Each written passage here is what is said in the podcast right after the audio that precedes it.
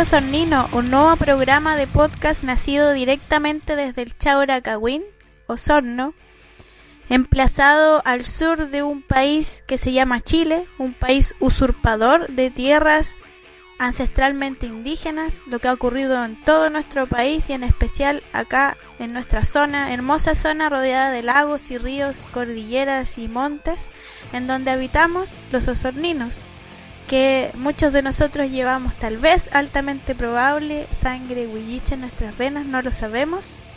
¿Tendremos identidad los osorninos? Siendo tan mal vistos en todo el mundo, ¿tendremos identidad? ¿Cuál será el corazón de los osorninos? ¿Cuál será el piuque osornino? Eso lo vamos a descubrir con todas las personas binarias, no binarias, almas vivas y muertas que nos quieran acompañar en esta travesía de descubrir el piuque osornino.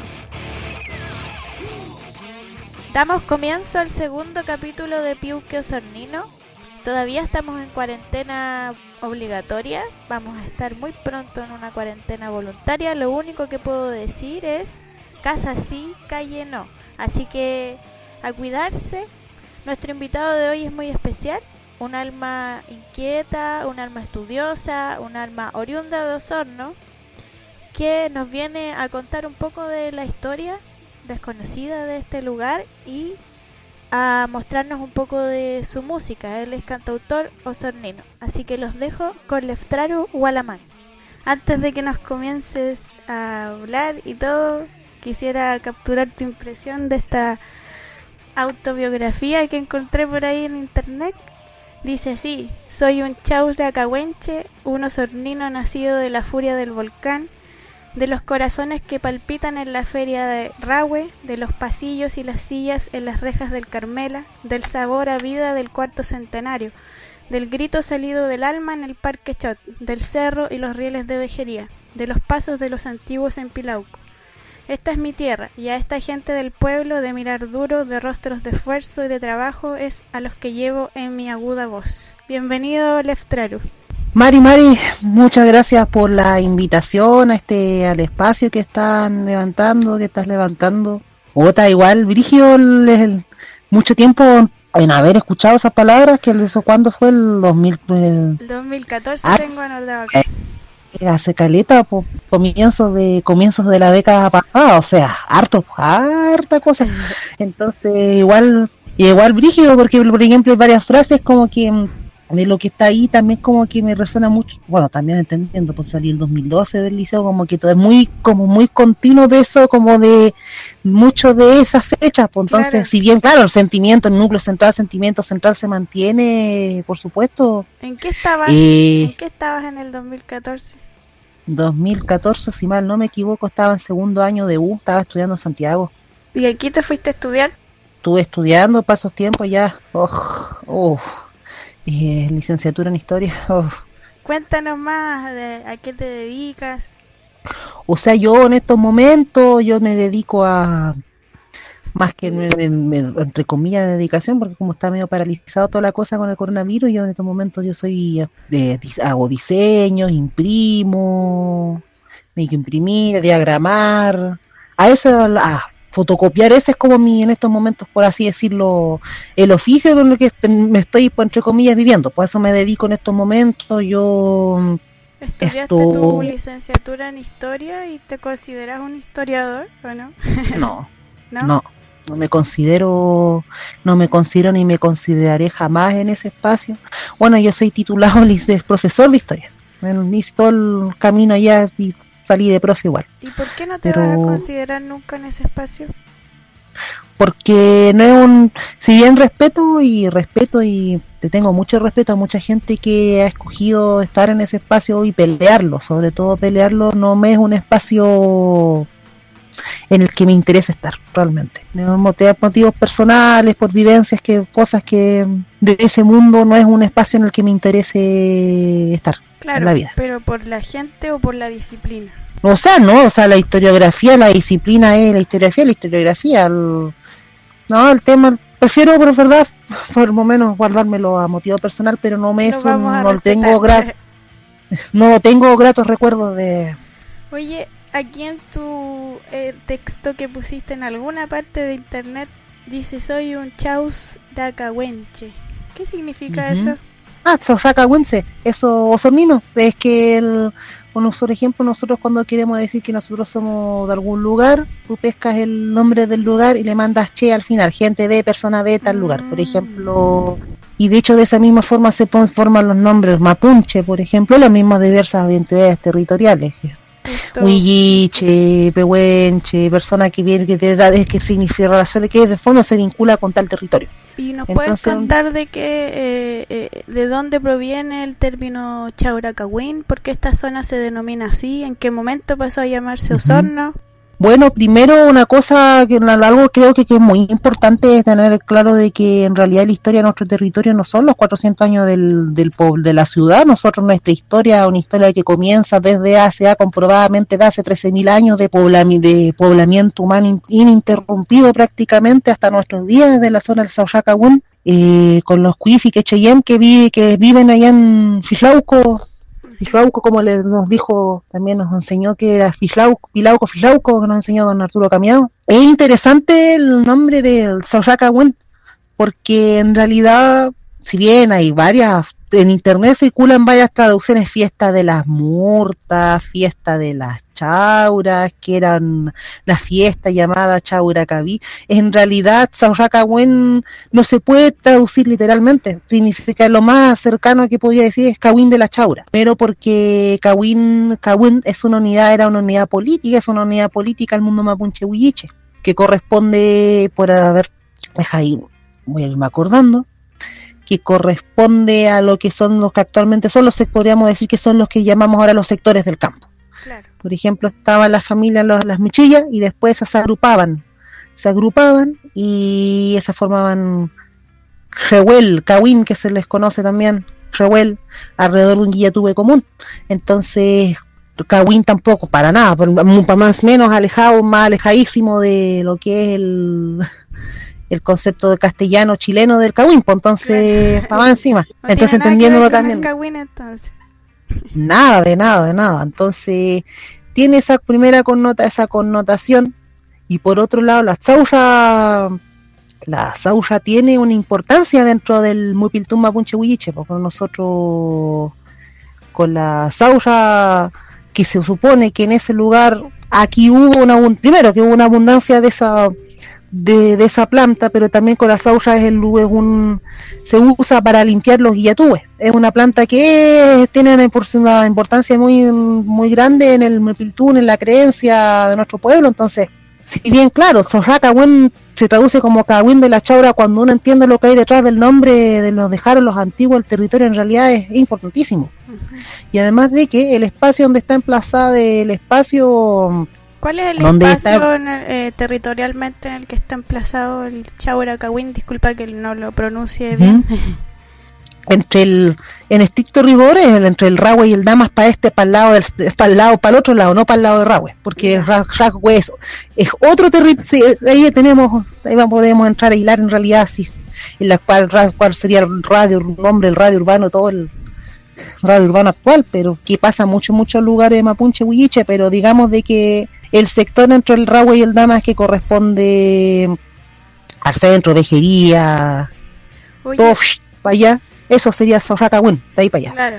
Acá en, acá en el sector urbano de Osorno se construyó por el gobierno hace un tiempo un puente, hace varios años ya, un puente que llamaron Chauracagüín, que queda ahí en el río Damas en el sector entre Rahue y Franque. ¿Qué opinas de que le hayan puesto ese nombre?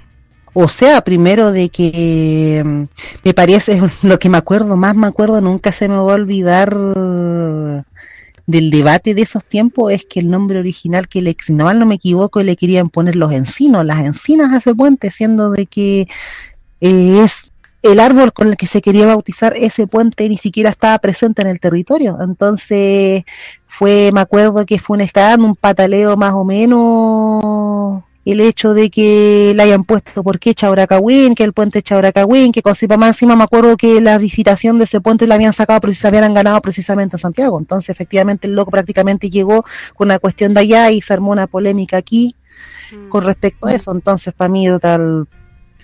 Me avisa porque me es como. de esa polémica y eso que estoy como bastante alejado de eso, pero sí me, me llamó la atención. decía, ¿qué pensará la gente que, que está más eh, ligada a la cultura de acá indígena que pongan un puente de una ciudad urbana con ese nombre que me imaginaba que tampoco tenía mucho que ver tampoco con el territorio en el que está ese puente. Es como banalizar un poco, es como... Es que es raro porque yo, lo, por ejemplo, es, que sí es raro por la sensación, porque en el fondo es como cuando uno va a Valdivia y tú ves que todo tiene Valdi algo. El Valdipán, los Valdi Anticucho, el Valdicentro, los Valdibotes. Sí entonces, como para lo personal, cuando le pongan puente Chauracahuina al puente que está aquí, es como eso, siento es como decir Puente Osorno. Claro. Pero por otro lado, igual, eh, ya, por otro lado, también es bueno que se mantengan esas palabras, porque se mantengan esos nombres en el tiempo. Y a mí me llama la atención que una expresión tan antigua se mantenga en el tiempo. Para mí eso es una señal de algo. Es que eso es lo interesante, que el tema, y eso por eso decía el tema como que se llamara Puente Osorno, como que es el nombre del lugar donde estamos y que eso haya generado polémica, te dice mucho de cómo están las cosas también, pues de cosas, cuestión del, día a día, de cómo se perciben las cuestiones acá. Pues. O sea, y también de cómo se vive en varias cuestiones, de ser mapuncha acá y, las Bueno, pero eso es lo interesante del bastante esto del de esa polémica del puente, que al final después ya el puente quedó ahí, todos lo conocen, y eso fue también interesante de que por primera vez públicamente se rescató el nombre real del territorio del, del territorio donde estamos. Exactamente. Públicamente. Y recuerdo que de ahí en adelante también ese nombre se empezó a usar más por las agrupaciones, por la gente acá. no solo empezó más a decir yo soy del Chauracahuín, vengo del Chauracahuín, o esta actividad nace del Chauracahuín, como que se revivió ese nombre.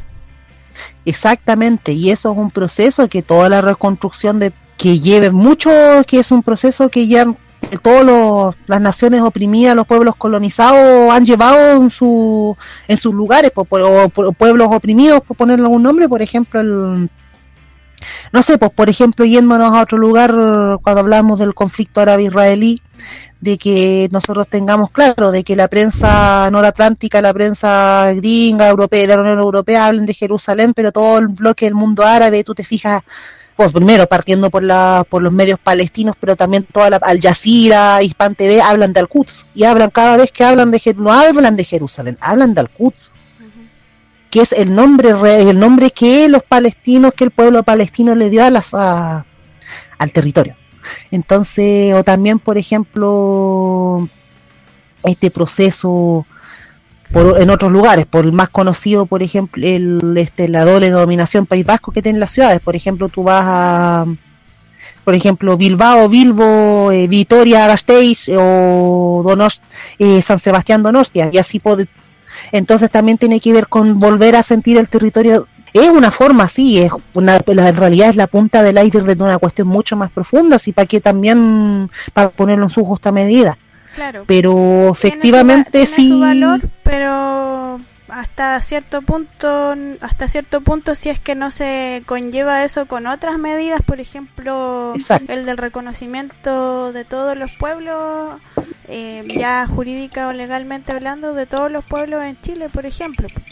Más allá de si son reconocidos como nación o como estado, eso depende de cada pueblo como quiera ser reconocido, pero ya el reconocimiento de esos pueblos, si no va eh, esas acciones ligadas a acciones más serias, tampoco, tampoco tienen tanto valor. Exactamente, porque por ejemplo, claro, esa es una de las otras de la vuelta, bueno, en el momento histórico en el que vivimos, bueno, con todo, el cambio de época que estamos viviendo también que va a salir después de esto es otro asunto, pero el, los últimos, tal como, bueno, tal como existió, por así decirlo, el capitalismo neoliberal, nosotros vivimos una fase del, colonialismo, que es el colonialismo multicultural, pues el multiculturalismo te reconoce, a diferencia del racismo de toda la vida, el racismo clásico te reconoce la diferencia, pero la diferencia individual Aquí hay que apunte solamente a reconocerte individualmente y que no afecta a las inversiones, que no afecta al orden, al, a la jerarquía social. Interesante ese tema, interesante, es verdad. Entonces, en, por lo mismo, claro, el rescate del nombre Puente Win, como te digo, que en el fondo es dar un paso tan mínimo decir que Uta llamarle clavo un clavo. eh, por así decirlo, ñetrugue, un, un ñetrugue que es sí, un martillo, y así decirlo. Oye, y, y, todo esto que estamos conversando, ¿está relacionado también con tu música? Cuéntanos de, de, tu mm. música, la que tú haces. A ver. Uta, el bueno, esto que puedo decir, en realidad la música no sé qué, qué puedo decir, o sea, primero que los dos, o sea, a ver, yo eso partí chico, o sea, ahora digo chico, por esos tiempos no en los 15 se cree grande, pero ahora, ahora sí, por ahí lo veo, me acuerdo, comencé, me acuerdo, comencé primero, me acuerdo cuando chico primero medio, comencé a aprender, aprendí a a tocar guitarra y después ya más adelante tuve la suerte, eso sí debo decir que tuve la suerte que en esos tiempos, en esos tiempos en el Carmela conocí mucha gente música, mucha gente que tocaba muchos muchos estilos distintos de música y que al final te podías hacer amistad a través de los instrumentos musicales. Esa fue una cuestión que después yo no la volví a encontrar en otra parte, de que te podías hacer amigo a través de los instrumentos, conocí mucha gente, conocías tipos y te inspiraba primero a tocar uno siempre, a mejorar, a aprender de mucha gente y sobre ti después ya más adelante atreverse a componer. ¿Y cómo el, el, movimiento musical acá en Osorno? Porque yo tengo la apreciación de que hay un fuerte, una fuerte escena musical, hay diferentes tipos de música que se realizan acá en Osorno, o sea, hay un gran grupo de gente que desconoce toda esa cultura musical de acá de Osorno, tú que tuviste contacto con eso, ¿cómo es la escena musical acá en Osorno? Puta, igual, igual entendiendo de que estuve harto tiempo ya en el norte, igual me siento como muchas cosas desenchufado, entonces como que lo que yo te puedo contar es lo que mi apreciación de cosas que conocía de antes y de cosas de y de cosas de afuera. Entonces, pues como que de afuera. Lo que tú conociste en ese tiempo acá, porque aunque nos parezca harto tiempo eh, para nosotros, ¿cierto? Que ya estamos, nos sentimos más viejitos, pero no es tanto tiempo tampoco, tampoco ha cambiado tanto la escena. Así que si nos puedes contar lo que tú conociste en ese tiempo. Puta, es que sabes que igual es interesante. Yo lo que veo de afuera, de fuera, porque igual no soy precisamente el, el ser más sociable de la vida humana, por lo que siento de que a partir, me acuerdo, durante toda esta década, esta década siento de que hubo un brote muy grande de mucha gente, no, a ver, es que igual quiero distinguir como entre gente haciendo música y gente que públicamente haciendo música, porque acá primera cosa, una de las cosas que caracteriza a Osorno es que las cosas que se hacen en Osorno generalmente son para consumo o se hacen para la gente de acá en general. No es que suela es no es que suele hacerse para afuera, para agradar, la cuestión sale acá nomás. Para bien y para el para bien y para mal, entonces ¿Por qué será interesante? Bueno, cosas de ahí creo, yo creo que igual eso se puede tocar un poquito más adelante, pero siento de que tiene que ver de que, por ejemplo, hacíamos una reflexión de que considerando sus virtudes, sus defectos, sus defectos con todo y aterrizándolo también, como que es una de las cosas donde son no es una de las ventajas, por así decirlo, que Osorno no sea una ciudad turística. En el sentido de que las cosas que se hacen son por y para, generalmente son por y para la gente que está acá, para bien y para mal, porque generalmente se entiende. Claro. Entonces, dentro del contexto de dominación que estamos actualmente, que, que se está, claramente. Podríamos decir que de todas maneras en ese sentido tenemos igual una identidad, o sea, tenemos una forma de hacer las cosas. Es que exactamente, pues entonces y por o por ejemplo se ve de que muchas de las cosas que se hacen acá no están tan por ejemplo hay una ah, por ejemplo yo lo veo en contraste con Valdivia. Para mí ese es como el que Valdivia es una ciudad hecha para hacer, o sea, por un lado está el Valdivia turístico, el Valdivia del centro, y tú lo sabes mucho mejor que yo, el Valdivia para ir hasta estudiar para allá, donde circula mucha gente en muchos lugares. Pero ¿dónde están los valdivianos en Valdivia? Claro, sí. No, sí, la, la cultura en Valdivia está bien, no sé si decir mercantilizada, pero es para afuera, pues es para, para lo que piensan los demás, el exterior, anda mucho turista, como dices tú, todo gira en torno a, esa actividad económica que es de la que vive ese, ese, la región de los ríos, de la actividad turística. Y, y, nosotros acá bien podríamos tener también una actividad turística fuerte porque la ciudad acá, el territorio es bastante eh, bonito, por así decirlo, pero tenemos tal vez nosotros creo que tenemos una historia intensa en este territorio, desde, lo que tú contabas, también ya de lo vivido para el, el golpe militar, las torturas, las muertes que hubieron acá, tenemos historias intensas eh, de explotación, de maltrato que hemos sufrido como sociedad, como comunidad en esta zona. Y yo creo que siempre, o por lo menos la música a la que yo he estado ligada, siempre eh, deja plasmado eso o, tenemos muchas cosas que decirnos entre nosotros tal vez.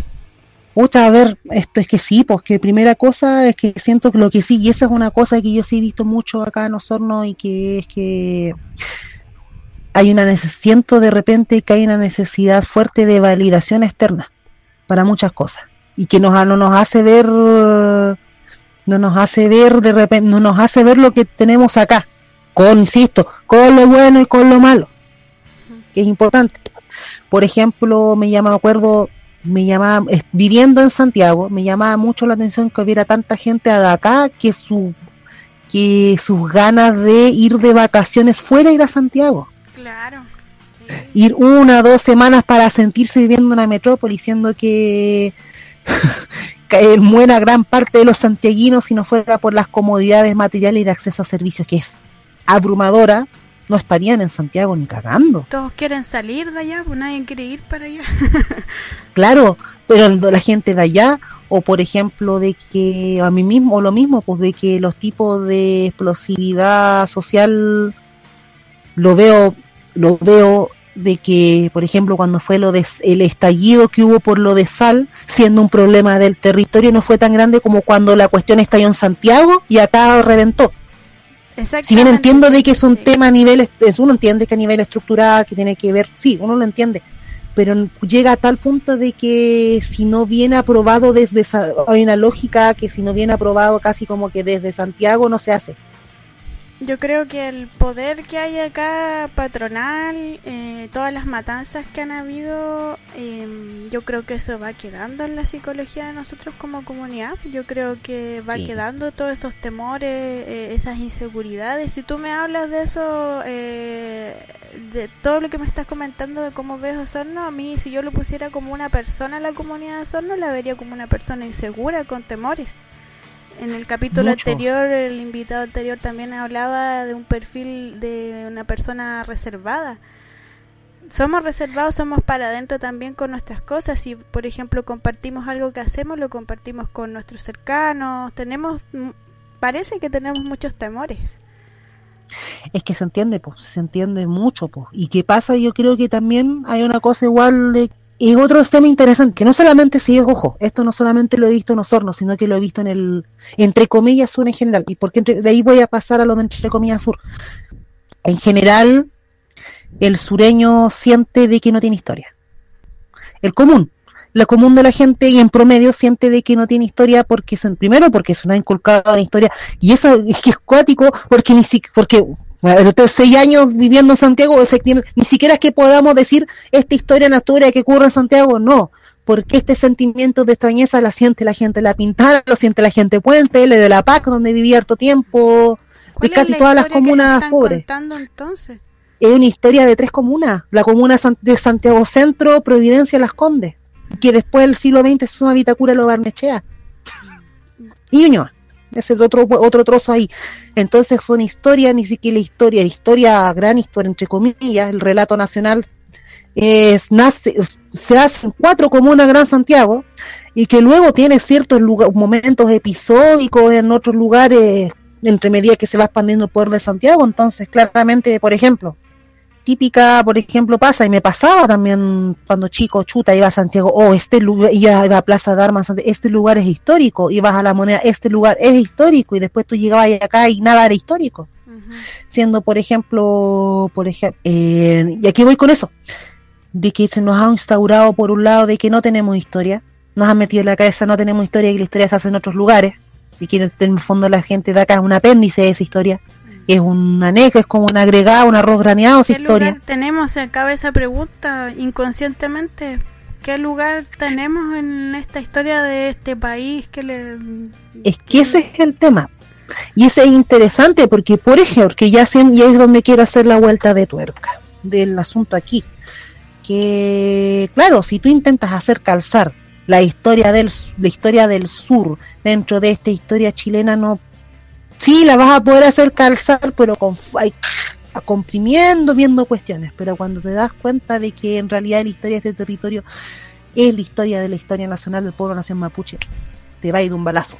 Porque entiendes de uno entiende de que primero cuestión creo que es importante reivindicar el Sauracagüín, Sauracagüín como parte del territorio histórico. Esto estamos nosotros no estamos no hablamos del cuando se habla mucho en el panfleto del Gualmapo aquí Gualmapo allá que la fruta Guimapo acá allá allá no estamos acá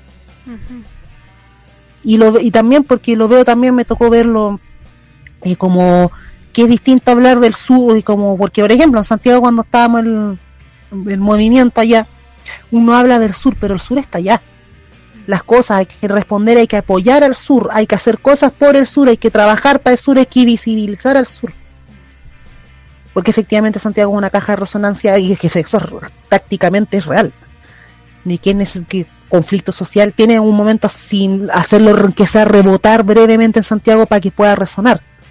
Sí, pues eso eh, es algo es algo acuático si lo piensas bien porque eh, yo en algún momento acá, ya estando en el estallido social, cuando las marchas, las manifestaciones empezaron a bajar, yo comenté esto con una persona y dije, estoy preocupada porque van a decaer las manifestaciones y me dijeron una frase que me quedó dando vuelta, no importa porque mientras estén manifestándose en Santiago, continúan las manifestaciones, mientras esté pasando en Santiago, está pasando. Entonces, es que es fuerte esa frase. Es que igual es entendible por una cuestión muy importante y que tiene que ver una cuestión importante. Y ahí es donde igual quiero hacer esta otra vuelta de tuerca. Cuando nosotros, y ahora quería ponerle en el sur, nosotros cuando habla, nosotros por ejemplo cuando hablamos con alguien de Aysén, con alguien de Punta Arena, entendemos perfectamente de que ellos, que somos de, por así decirlo, de zonas geográficas distintas, a pesar de que para gente personas de Santiago, o sea, como casi como que todo del Biobío al sur sea sur, nosotros sabemos de que Kaizen y Punta son otro cuento. Nosotros lo cachamos y, y ambos nos reconocemos mutuamente que no, sí, nos queremos mucho, cuestión, y amor, cariño, de clase, sí, pero no somos de la misma zona geográfica. Pero sí, nosotros es una cuestión que es innegable de que si tú sueño le dices que el sur, todos te van a decir prácticamente así de rajatabla que va entre el sur de Concepción hasta la isla de Chiloé. Claro, esa es como todos van a estar... supuestamente una identidad que compartimos desde Concepción. Claro, del sur, pero eso es igual interesante porque Concepción se consigue como ya parte de Santiago, pero de, de como del Bío Bío al sur hasta Chiloé se, entiende de que eso es el sur. Tú entiendes que Concepción es centro-sur, pero si tú vas para Arauco ya está ahí en el sur. Como que haces esa distinción. Pero ¿por qué? Por... ese, ese territorio hay mucha diversidad, mucha diversidad de historias, de identidades, de cultura. Eh, ¿Por qué nos meten a todos en el mismo saco? Es que sí tiene sentido, es que sí tiene sentido, porque todo ese territorio entre el Biobío y Chiloé efectivamente era el ese es el territorio mapuche a este lado de la cordillera de los Andes que mantuvo su autonomía después de la rebelión de 1598. Bueno, excepto Chiloé, pero Chiloé es un caso aparte. Pero todo ese sector en efecto, ¿y por qué? Por una cuestión súper importante de que cuando nosotros hablamos, por ejemplo, a propósito, historia desconectada, bla, bla, bla, bla, cuando hablamos del proceso de independencia del Estado chileno, de la independencia de Chile, en realidad el del Chile que se independiza realmente abarcaba desde Copiapó hasta Concepción. Y los mismos documentos del Estado chileno reconocen, o sea, a ver, me explico, los mismos escritos, las mismas políticas reconocen que Chile ejercía soberanía dentro de ese territorio y la constitución de 1830 y hasta la constitución de 1833 con toda su decía territorio jurídico del Estado desde el de Poblado Atacama hasta el Cabo de Hornos del Pacífico del Atlántico. Pero siempre se hizo distinción en que entre el sur del Biobío era otro cuento. Entonces, estando nosotros cuando nosotros hablamos de acá, del, por ejemplo, del problema del sur, el sur aquí, el sur allá, es porque efectivamente todo este territorio del Biobío, entre Biobío y Chiloé, bueno, Chiloé es un tema aparte, insisto, pero todo este territorio es anexado al Estado chileno posteriormente al proceso de independencia. Y por ende, el, la forma en que se constituye este sur, primero, no sé, por ejemplo, cuando hablamos es a tal punto de que la construcción del capitalismo en nuestro territorio la construcción de este sistema, del sistema de dominación actual, está en base, su base, su nacimiento radica en el despojo radica en la conquista y en el sometimiento de nuestra gente, radica en el sometimiento de nuestro pueblo y en, su y en la sustitución por aquellos que vinieron a gobernar en nombre del Estado de Chile, que son los colonos. Y en específico acá los colonos alemanes, donde sí en efectivamente en específico sí lo que sí, hay una distinción interesante, conversando con gente de más al norte, digamos Temuco, por todos, o gente santiaguina que es descendiente de allá, que si bien y esa es una diferencia, porque nosotros vivimos un proceso de colonización de asentamientos, que fue la colonización alemana, ellos vivieron, vivieron un proceso de conquista militar que fue la y después de la que fue la, la, la, mal llamada pacificación. Entonces, mientras para ellos colonos eran todos los llegados, a, como todos los, allá colonos les llamaron tanto a los, a los colonos europeos como a algunos chilenos que llegaron, acá nosotros cuando hablamos de colonos claramente entendemos de quiénes hablamos. De los alemanes. Acá, acá, claro, nosotros acá en el sur es al tiro, no sabe al tiro cuando habla de colonos de a uno de quién se refiere. Pero en efecto, y que este sector y que todo este territorio fue anexado y subordinado al Estado a Chile y recién eh, después de 18, acá 1845 cuando hablamos se decreta la ley de colonización y de hecho la ley de colonización distingue en efecto de un territorio del Biobío al sur en el cual se van a entregar a propósito más hectáreas. De hecho, a los colonos. A los colonos. Y por ejemplo dicen, entre, entre Atacama y Chile, entre Atacama y Biobío se van a entregar unas pocas, unas cuantas hectáreas de tierras, pero del Biobío al sur se van a entregar más hectáreas de ya tierra. Estaba dominado. ¿Esa es la razón? Claro. Que ya estaba dominado y necesitaban dominar más acá al sur y por eso entregaron más tierras.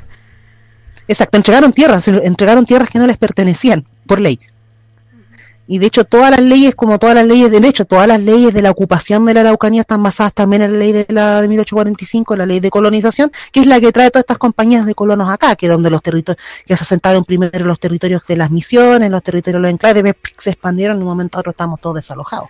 Y por eso es interesante ver también que eh, acá en el sur, toda esa zona que mencionas tú, del Biobío hacia abajo, Temuco, toda esta parte, han habido varios intentos de reivindicaciones de terrenos eh, de terrenos que ancestralmente y legalmente también pertenecían a, algunos pueblos indígenas eh, y han tenido buenos resultados porque precisamente sí han tenido asidero legal porque sí tenían sus títulos. Entonces efectivamente eh, había acá algo que dominar algo que quitar. Exacto pues o sea imagínate que acá y, claro, por un lado, por ejemplo, toda la mayoría de la gente que ha y desde el día de donde se dedican los títulos, hacen con los títulos de Merced, acá con los Merced, los comisarios, sobre todo los títulos comisarios, y que son los son títulos, bueno, ahí es otra cosa, para otra conversación, pero básicamente son los títulos por un lado los títulos de Merced son los títulos que reconoce como reducción del territorio y eso es porque ese es el tema nosotros nuestro pueblo y ese es el tema. No es que nosotros solamente hayamos nuestra gente haya perdido tierras nuestra gente perdió territorio perdió poder perdió gobierno. Esa es una gran diferencia entre la tierra y el territorio es una gran, gran diferencia conceptual no es lo mismo. La tierra mm. es un recurso el territorio es una realidad no sé cómo explicarlo, pero la tierra es un simple recurso visto desde el capitalismo y todo eso. Pero el territorio implica todo, un asentamiento, una cultura. Todo. Eh, yo quisiera llevarte más a, al presente porque la gente debe estar pensando si es que actualmente seguimos colonizados. O sea, a lo mejor es menos evidente, seguimos colonizados o ya se cambiaron las estructuras y, ya no estamos colonizados. Estamos, o sea, estamos colonizados, pues, esto es evidente, es evidente, es... Es que, ahí está la cosa. Es evidente cuando es evidente siempre y cuando uno le dé vuelta al asunto, porque cuando uno esté en la pecera el agua va a tener el mismo color siempre. Exactamente. a mí, las cosas que uno da acá por hecho, uno después de repente se da cuenta al tiempo de que no son normales, pero uno sí las tiene normalizadas. Entonces, cuando tú me decías, en efecto, esto es una ciudad que no solamente tiene el trauma del golpe de Estado, o sea, si vamos a hacer, si hacemos, por ejemplo, una retro, una, un, así como una visión para atrás de todo lo que es lo que pasó, nosotros cuando hablamos acá del, o sea, primera cosa, no deja de ser menor que de las de las élites locales, además de la élite de Santiago, los únicos que hayan tenido miembros de la Junta de Gobierno en la última dictadura hayan sido los colonos alemanes. O sea, partamos por el por Fernando Matei, que en Fernando Matei es de la familia Matei de Osorno, el papá de la Evelyn Matei, él era de acá, de los familiares de la familia Adolfo Matei, y la familia Matei es una de las primeras familias que llega por la política de colonización alemana a través de la Sociedad de Colonización de Stuttgart el año 1848 y la otra es el, el Paco, el carabinero este Paco, el general el que reemplazó a Mendoza, el Rodolfo Stange, Elkers, que era de la familia Elkers, de una de las principales familias alemanas de Puerto Montt. Mm. Entonces ya eso te dice primero una continuidad y este nexo que hay entre en el fondo entre los entre la metrópoli por así es entre la metrópoli Santiago y la élite de Santiago las, las actuales siete familias las capas de churumangos que se suman ahí con, lo, como con su élite con la élite que gobierna en nombre de ellos, que son los alemanes acá. Entonces, cuando nosotros leemos los casos de lo que fueron las todos aquellos combatientes, todas aquellos, aquellas y aquellos militantes que perdieron la vida o que fueron desaparecidos el 73, la, gente que torturaron en la costa, acá en Osorno, la gente que tiraron en el Pilmaiquén, en muchos casos también fueron muchos, fueron en el fondo cobras de mano por conflictos también, uh, de mucho antes. Aquí voy en concreto. Por ejemplo, y siento que uno de los casos más relevantes es lo que le pasó al juicio a José Abelino Runca, allá en Quilacahuín, en Chanco, de que él fue el, él fue parte de las recuperaciones de territoriales desde los años 40, 50, entonces no siquiera estamos hablando del 60, no hablamos del MCR, estamos hablando de procesos de recuperación que vienen de mucho antes. Que le, que le tocó ejercer provisoriamente los Jorge fue parte de la organización ancestral, fue su, su mujo, secretario Lonco 50, 60, después en los años 60, 70 pasa a trabajar, fue militante del Partido Comunista, y hay gente, y después del año 76 los, los pacos lo van y lo asesinan en su casa en Chanco. Y efectivamente el 2016, con, imagínate, 2016 con todo el juicio se comprueba que efectivamente había sido un asesinato intencional dentro de ese contexto. Entonces, ahí ya tenemos toda una línea de...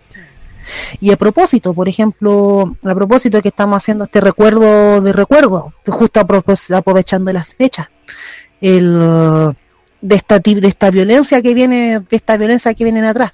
Hay un testimonio que es de la ñaña Catalina Catalina Herrera Canquil, del año 40, que ella fue detenida cuando fue lo que se conoce ya en Huacahuincul como la matanza de los canquiles como la matanza de los del año 41 y que ella se la llevan de la sobreviviente, ella se la llevan detenida.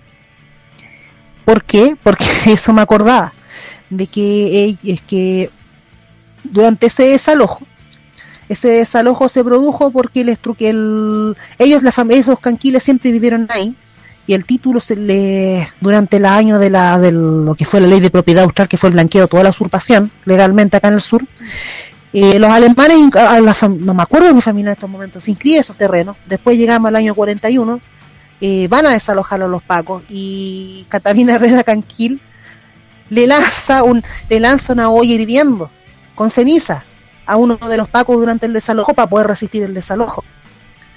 Y ese paco queda de quemaduras graves y muere finalmente en el hospital base, en el, hospital San José en esos tiempos en Osorno, y, y es parte de la lista de los mártires de Carabineros. Primera cosa. Y es interesante dos, dos cuestiones que ocurren. Primero, de que leer la prensa, cuando le toman el testimonio, el control de detención a Catalina Herrera Canquil, ella señala, le pregunta, ¿y usted por qué le tiró agua hirviendo al carabinero? Y dijo que porque así me enseñaron que se espantan los trisanos. ¿Los qué? Y por, a los trisanos. ¿Qué son los trisanos? Los trisanos se refieren, el trisano era el nombre común que recibían los guardias de colonia. Los guardias de colonia fue una policía una policía, una, policía militar creada por Hernán Trizano eh, después de la guerra al Pacífico y durante el proceso de fin de la y que operó entre Biobío y Chiloé para supuestamente como un tipo de policía rural, pero en estricto rigor ellos lo que fueron fue la fueron la junto con las policías municipales los las pistolas de los alemanes, las pistolas de los colonos, donde los pedían, donde tenían que desalojar y llevaban a los guardias de colonia y aparte es a tal punto de que los guardias de colonia son, es la institución base en la cual se funda Carabineros de Chile en el sur. De hecho, tú vas a la página de Carabineros y vas a, nuestro, a, nuestros guías y Hernán Trizano, creador de ellos, es parte de una de las figuras centrales de la creación de Carabineros. Interesante, ¿sabes qué? Gran parte de todo lo que estás relatando yo por lo menos lo desconocía. Te agradezco mucho que nos estés contando esto. Me pregunto mientras te escucho, me pregunto lo que la gente se puede preguntar.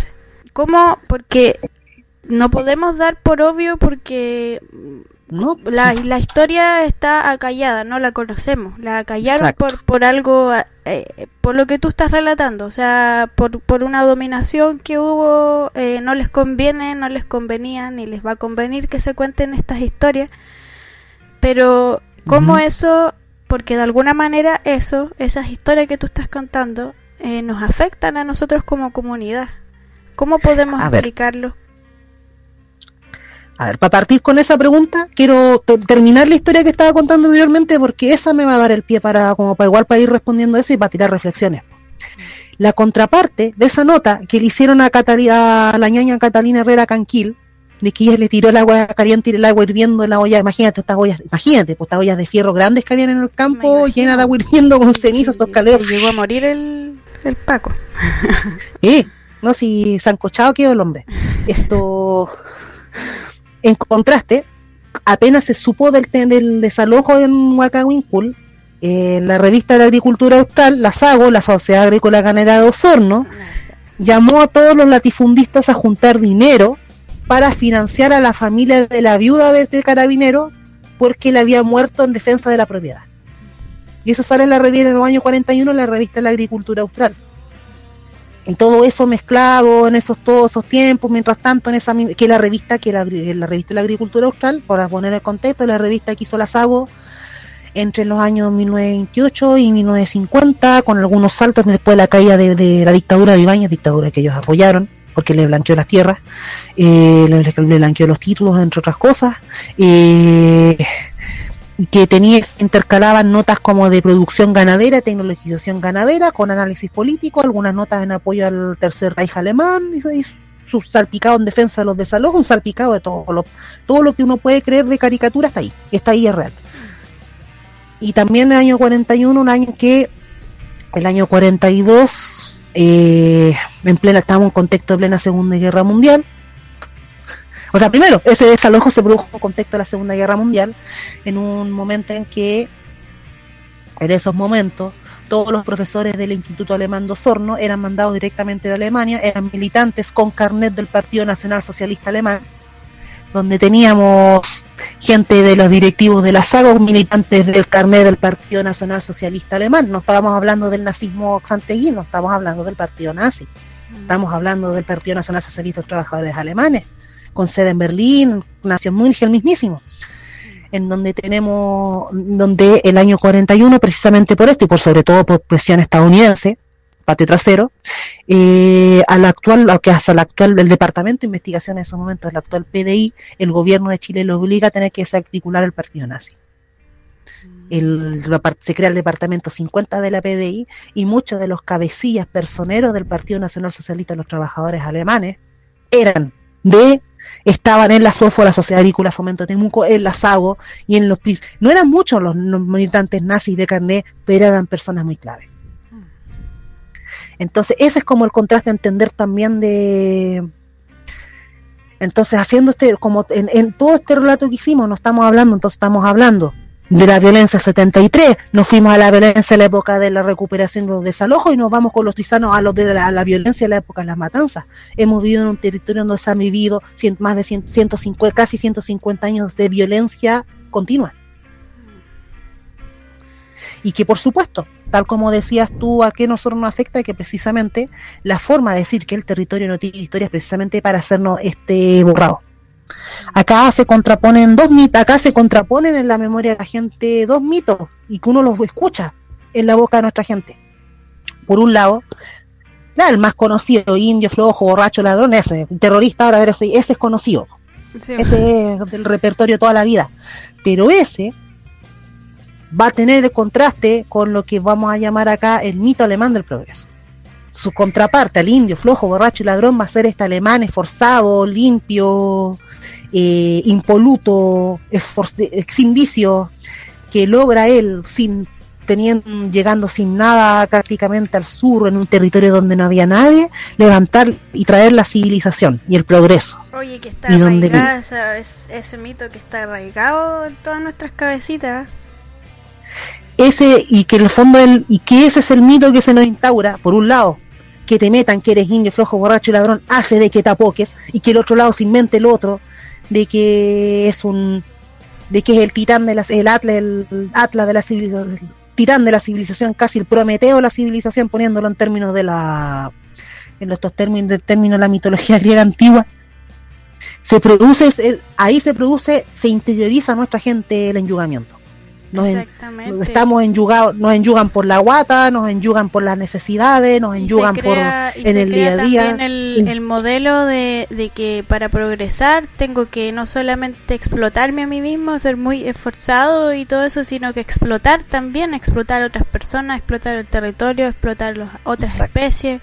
Tenemos ese modelo de progreso, el modelo de la explotación y exacto, y que implica también blanquearse, si que por ejemplo, pero curioso, ojo, que hay una cosa muy curiosa aquí, de que por un lado, claro, hay un mito acá y nosotros vemos los lugares públicos, sobre todo diferentes, por ejemplo, eso contrasta Temuco, Temuco se le inventó una identidad como mapuchá, por así decirlo, oficial, como que está la, la estética mapuche, pero no existen los mapuches.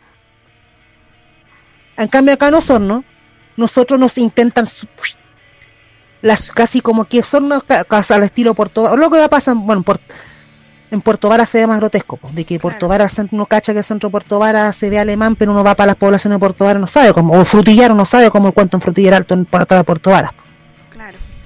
Que no es el que te venden la postal. Pero que también, y eso también es otra cosa que acá los alemanes no tienen, monumento. Acepto el monumento a los alemanes que está en Cochrane con Maquena, no, no tienen monumentos propios. Ya, y la mona pilucha. Porque histórica ellos saben históricamente y están conscientes y siempre y porque también antiguamente se lo hicieron saber desde el mismo Santiago que su presencia es ilegítima. Por ejemplo, acá cuando hablaba mencionaba varias veces la ley de propiedad austral. La ley de propiedad austral era un, fue un primero, fue un proyecto de ley que lucharon la SOFO y la SAGO. Nosotros cuando hablamos ese ya de manual, las organizaciones representativas del poder de una clase sobre otra, acá las grandes organizaciones que realmente tienen el teje y maneja a nivel local son las sociedades agrícolas. Exactamente, ese punto quiero que lleguemos. Entonces tenemos, y que de hecho en el siglo XX se estructuró en el sur en un eje de poder que estaba en la SOFO de Temuco y en la Sago un eje de poder político y que ambas se conciben como el, la cus, alma, sobre todo las aguas se concibe a sí misma como el cúspide del progreso en que todos los colonos y sus iniciativas y sus clubes se unen y confluyen en una sola gran organización. A tal punto que hasta entre 1800, entre la fundación de las aguas 1914, 1917, hasta 1971, excepto, excepto los dos los dos mutualistas que salieron en el año 40, Cipriano Uribe, todos alguna vez esos alcaldes de Osorno fueron miembros de la SAGO, del directorio de la SAGO. La SAGO ha movido todo entonces por acá. La SAGO cuando hablamos de así como la organización de la clase, de organización de clase, estamos de clase y raza, en este caso entre comillas raza, de un orden colonial, no eres indio, eres, eres indio porque eres pobre, eres pobre porque eres indio, cuando hablamos de una organización, y por eso siempre hay que estar atento a lo que digan, hable el presidente Lazago. Porque, por ejemplo, súper concreto, ahora, hay una nota que salió en el Bacanudo del 4 de abril del 2019, chuta, perdón, 2020, perdón, a veces me quedo pegado en el pasado. es que ha pasado este año muy raro, así que como que no existe. Aquí está, mira. Esta nota de acá, aquí la estoy, la encontré, es del, si no me equivoco, aquí va a cargar, el internet está con, cuarentena, 4 de abril del 2020. Christian Arns, presidente de la SAGO, la cuarentena por una ciudad que debe seguir produciendo alimentos compleja. Es una nota del bacanudo en que Christian Arns llama a que la cuarentena se levante lo más pronto posible. Mm. Cuando recién estaba comenzando la cuarentena en Osorno. Y dicho y hecho, ayer, ayer se levantó la cuarentena en Osorno. A eso hablamos del, a eso hablamos de cuando hablamos del peso del asago, en eso hablamos del peso del asago. ¿Y qué les habrá dado ahora por revivir esa cultura? O sea, hace unos años ya, eh, o sea, calarla más en nuestras mentes la cultura de la leche y la carne, todo, porque ellos ya están acá, pues, ya nos tienen dominado, lo, lo, agrícola es supuestamente nuestra actividad principal, ¿cierto? ¿Y por qué buscan eh, ponernos el pie más encima y, poner sus toros, sus vacas y, darle con el festival de la leche y la carne, que la leche y la carne? ¿Por qué querrán eh, hincarnos más el diente? Es que ahí igual es interesante un contraste igual es una cosa, hay una cosa, un contraste ahí. Primero de que quiero, quiero hacer otra vuelta de tuerca, más para atrás. Cuando nosotros hablamos de la sociedad mapuche, la sociedad hegemónica que había en este territorio hasta antes de la, antes de la colonización y de la pacificación de la localidad, estamos hablando de una sociedad que ya era ganadera. El tema del, de una sociedad que criaba ganado o que capturaba ganado cimarrón o que criaba ganado en extensiones, grandes extensiones de terreno, terrenos comunitarios, eso es de antes de la llegada de los alemanes. A tal punto de que en el Mapun, Mapunche Kewun uno habla de Cuyin y de Cuyitún. Cuyin es la palabra para decir animal y Cuyitún para el acto de pagar. es, a ese punto era el nivel.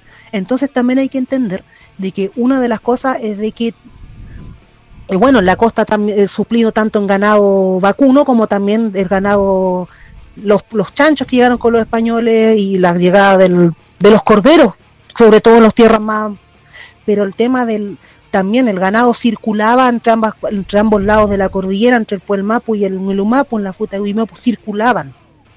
Y eso todo fue circulando siempre. Entonces, cuando hablamos primeramente, primeramente del, de la crianza, de lo por así, de la, de la crianza de ganado, es algo que es incluso eh, anterior me imagino que esa crianza de ganado todo habrá tenido en el fondo un fin de subsistir, ¿cierto? También como moneda de cambio, la utilización de los animales, se entiende, pero no creo que haya tenido la, la, visión que el, el, uso que actualmente, la explotación que actualmente sufren los animales. Exacto.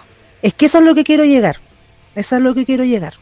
Cuando nosotros hablamos cuando los alemanes en muchos casos, o los colonos en general, usurpaban terrenos, los usurpaban también con todo lo que había dentro. Partamos por eso.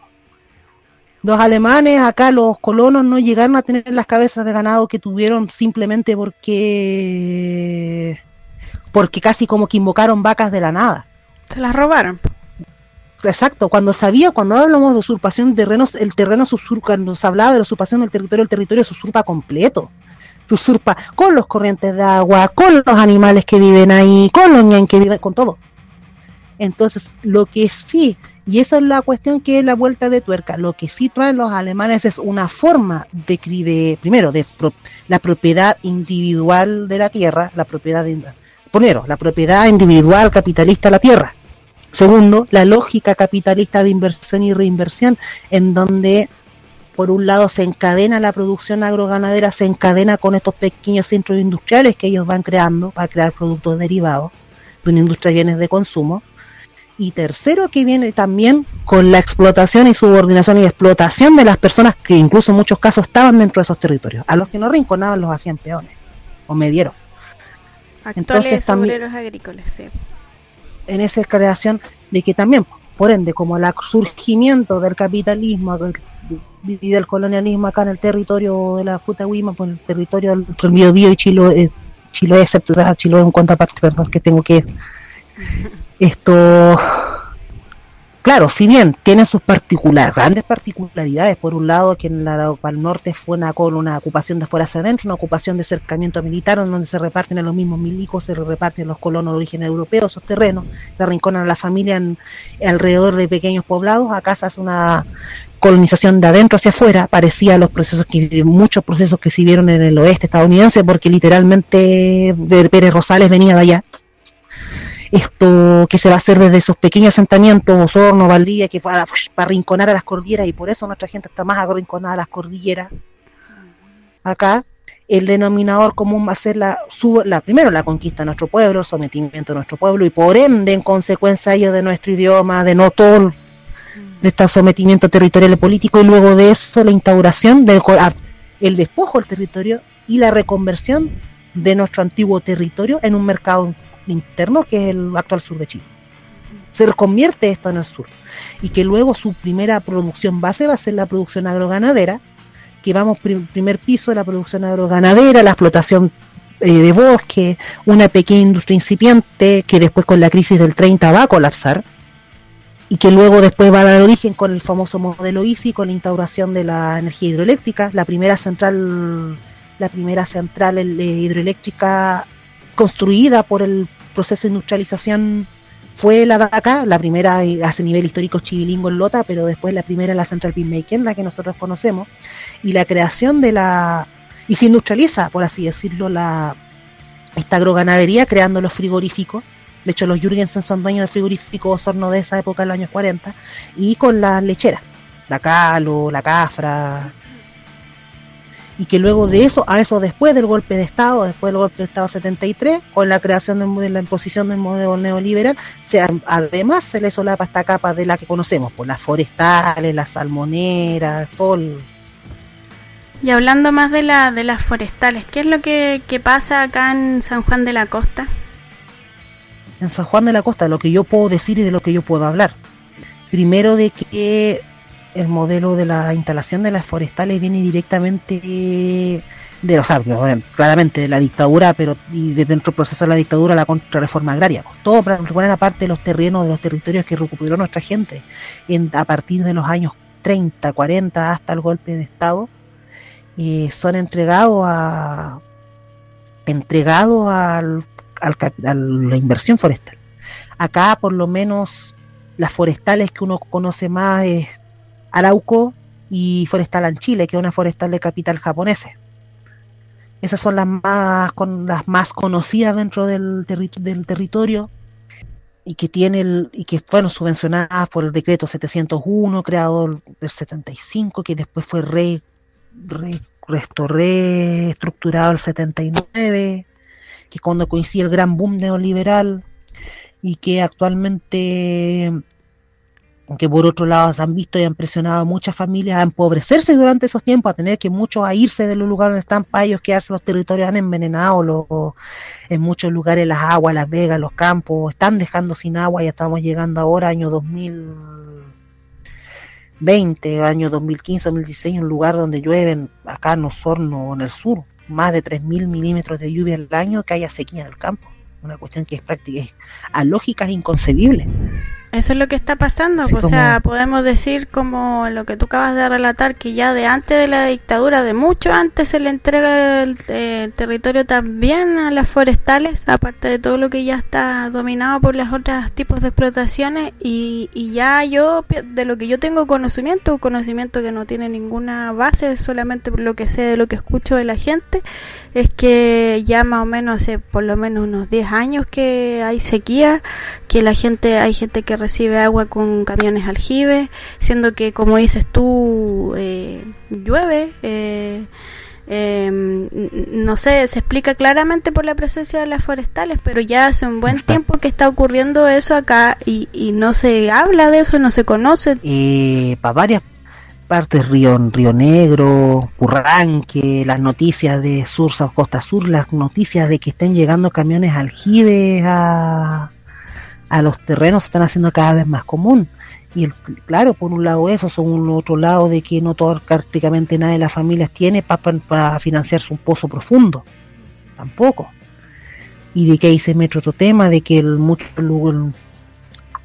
de que son los derechos los de agua los derechos de agua subterráneo los derechos de agua todo el, todo el tema, del aparato. muy, muy, complejo y es, y es en resumidas cuentas es más de lo mismo es más de lo mismo es es no entregar autonomía ni, ni permitir que las personas desarrollen sus propias actividades, sus propios recursos de, de la propiedad individual, de no permitir las actividades comunitarias, de tantas otras formas que tendríamos de subsistir y no es por una escasez de, de recursos, comillas, no, no hay una escasez realmente, sino que no nos permiten eh, trabajar, eh, nos quieren explotados, no nos quieren libres.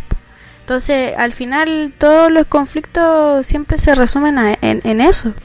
¿Por qué te llama la atención a ti eh, lo que pasó acá en el estallido social acá en este territorio con la gente que, que primero fuimos esto golpeados por la crisis sanitaria de ESAL, como partiendo ya este año casi que vamos a cumplir de crisis acá en Osorno, en donde la gente reacciona pasivamente para el nivel de gravedad de lo que ocurrió marchas grandes, eh, muchas marchas y todo eso, sin embargo, eh, sin embargo la reacción a mí me parece aún pasiva y ya después llega el estallido que es a nivel país y ahí ya me parece que la gente se suelta más en Osorno, al menos hay un grupo en que las protestas se vuelven más fuertes, más duras y, y se manifiesta más esta rabia. ¿Tú ves algo de esperanza en esa reacción o es simplemente algo reactivo?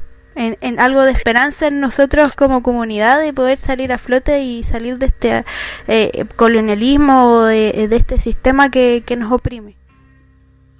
O sea, esperanza siempre va a haber. Si uno no tuviera esperanza para pelearla en donde esté, en el espacio, en los espacios chicos, los espacios grandes, espacios públicos, en esto uno, uno ya se hubiera ido para casa hace rato. Esperanza siempre esperanza de que esto se va a cambiar, de que hay que pelearla para cambiar, eso siempre va a estar. Eso tiene que estar. ¿Habrá algo de eso en la gente que la gente está abriendo un poco más los ojos, concientizándose más de los conflictos ah. que pasan acá? Estábamos empezando a reunirnos, a conversar, ¿cierto? A tener esa oportunidad, ese espacio que nos estábamos creando nosotros mismos con los cabildos autoconvocados. Eh, hay esperanza en que nosotros podamos ver la luz, por así decirlo, y, poder organizarnos, conocernos como organizaciones comunitarias, con los actores sociales y poder armar algo que también, también nos sirva para enfrentar la actual crisis. yo creo que sí. Sí, yo creo que sí.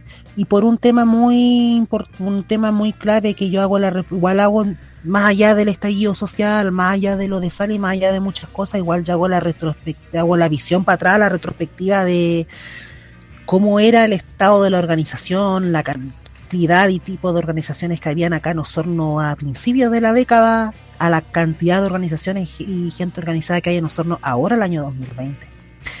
Y de verdad es eh, años luz de lo que había en Osorno antes es años luz de lo que había, la cantidad de gente que se está moviendo, a la cantidad de gente que está haciendo cosas que se están haciendo mucho más visibles, las redes que se están creando. Eh, lo veo en contraste con el 2011, por ejemplo. Nosotros, claro, si hubo cierto apoyo, hubieron ciertas cosas, pero la cantidad de redes, cantidad de organizaciones que hay ahora nosotros para el 2011 no la vimos. O sea, por ejemplo, el apoyo que pudieron tener, afortunadamente pudieron tener los chicos secundarios de esta época, lo que pasó en el estallido, para nosotros hubiera sido un sueño. Exactamente. Entonces, viéndolo a esa perspectiva a largo plazo, para mí el estado en el que estamos y cómo se ha reaccionado es mucho mejor de lo que había. De que hay, de poner paso de 0 a 1, de que hay caleta de pega por hacer uno mismo, pega por hacer en muchas partes lo hay. Yo creo que es una ventaja, es, es, una ventaja eh, lo que hablábamos al principio del programa que tenemos esto de, de, que tenemos muchas personas haciendo cosas, de que hacemos cosas para nosotros, tal vez, tal vez no salen mucho para afuera, pero tenemos una actividad, estamos activos, a diferencia de, por ejemplo, Valdivia, que lo comparábamos, en donde la población que es verdaderamente de Valdivia es muy poca, porque es mucha población que transita constantemente, mucha gente ligada a la universidad no se queda finalmente ahí en ese territorio, se va a otros lugares, en cambio acá no son eh, la gente no sé si se tenderá a quedar o no, pero hay mucha gente acá que hemos sido siempre de acá y que y que estamos conscientes de la realidad y que queremos hacer cosas y lo bueno y lo importante es que todos podemos hacer algo, o sea, desde nuestra propia realidad no necesitamos ser como estar en la primera línea, tal vez. Cada uno tiene su forma de actuar, pero como tú dices, tenemos mucha mucha pega por hacer y muchas cosas que hacer cada uno en su ámbito, en su entorno hay cosas por hacer, yo creo que ese es el mensaje esperanzador, este es el momento en donde ponemos la música, que habíamos hablado de, ¿cuál decías tú? ¿Ah? ¿Qué música proponías de fondo para esta parte, esperanzadora? Ah, el, la canción de lo de Monty Python, Always Look from the Bright Side of Life, cuando cantaban al final de la película, están todos crucificados, pero cantaban de que igual siempre salía el sol. So always look on the bright side of death. Just before you draw your terminal breath. Y ahora en esta, en cuanto al coronavirus, coronavirus, ¿qué piensas de, del coronavirus? ¿Hay una pandemia real? ¿Es un manejo político? ¿Es un manejo del poder? ¿Te compras las conspiraciones que hay? ¿Le tienes miedo al bicho o no? A ver, yo creo primero de que la pandemia existe, existe. La pandemia la pandemia para mí es real y yo sí le tomo el peso porque le tomo el peso a lo que está haciendo y los estragos que está creando esta enfermedad, porque tengo gente cercana al ámbito de la salud, porque que me han contado cómo está la cosa, porque he visto testimonios, me ha tocado ver testimonios contrastados de otras partes y en efecto, la pandemia es y hay que tomarle el peso de lo que es, pero lo que yo no puedo negar es no solamente es que aquí y qué es lo que ha agravado la pandemia es el manejo político de este gobierno que raya los genocidas. Eso sí, yo sí veo que va a ser las dos distinciones. De que la pandemia existe, existe. De que estamos viviendo un momento que aceleró un cambio de época que ya se venía desde el año pasado, antepasado, y que va a ser el, gran telón de fondo este cambio de época que vamos a vivir durante toda esta década del 20. Pues, dije decir eso. Estoy, pero lo que sí yo no puedo dejar de, y con rabia y con mucha tristeza, es el manejo genocida que está haciendo este gobierno con parte de la pandemia.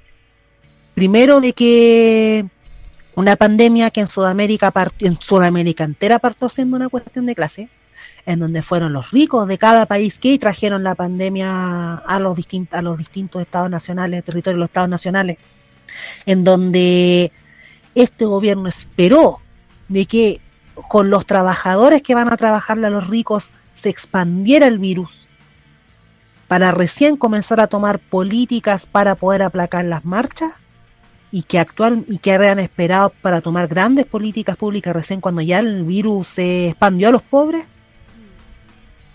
a mí esa cuestión me parece y cómo se ha manejado las cuarentenas parceladas, de que ya no estén insistiendo en volver a trabajar cuando el pic ni siquiera ha sido el pic de la pandemia, cuando no hay cura para el, cuando no hay una, digamos, una, una cura, una inmunización, perdón. A mí lo, que, lo que me llama la atención es cómo olvidamos, porque tendemos a olvidar porque constantemente nos llama, a mí también me llama la atención y también me, me, choca lo mismo que a ti, el manejo genocida que ha llevado el gobierno, eh, los intereses empresariales, los intereses económicos por sobre el interés de la salud, pero ¿por qué eso nos sorprende? O sea, eh, es algo interesante también porque olvidamos, porque estamos constantemente olvidando de que nos pisotean, nos pisotean, nos pisotean. Siempre tenemos una pequeña esperanza a lo mejor en el sistema, eh, siempre a lo mejor tenemos una pequeña creencia de que reaccione como esperamos, de que haga lo que tiene que hacer, a lo mejor en nuestro interior albergamos algo de eso. O sea, mira, por lo menos, claro, yo por lo menos en mi caso, esto prefiero sorprenderme a tenerlo normalizado porque si tengo normalizado como oh, esto es lo que pasa siempre y no me da rabia, no me indigna, algo me está pasando. Claro. Yo parto de esa, que igual quiero parto de eso.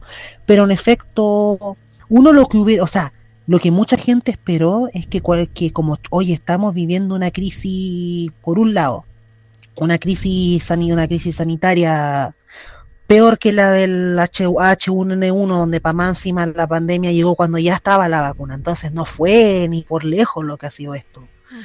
Eh, pero por otro lado, cuando tú decís, chuta, está quedando la embarrada a nivel mundial, y mucha gente, oye, y mucha gente dice, pero oye, ¿qué haría un gobierno con criterio mínimo? Que sería haber tomado, por ejemplo, esa semana cuando prácticamente toda eh, Sudamérica declaró cuarentena total, y eso fue la tercera, cuarta semana, tercera semana de marzo, y excepto acá, y Brasil. y te fuiste dando cuenta que al final todo está enfocado por, enfocado a lo, a lo otro, que estaba enfocado a defender su y no sobre todo eso, sino que no deja ese pero a propósito, que en esa semana cuando todo Sudamérica, prácticamente toda Sudamérica declaró cuarentena total, que este gobierno haya declarado toque de queda. El toque de queda que estuvieron esperando desde noviembre del año pasado para declararlo, lo declararon. esperando su momento.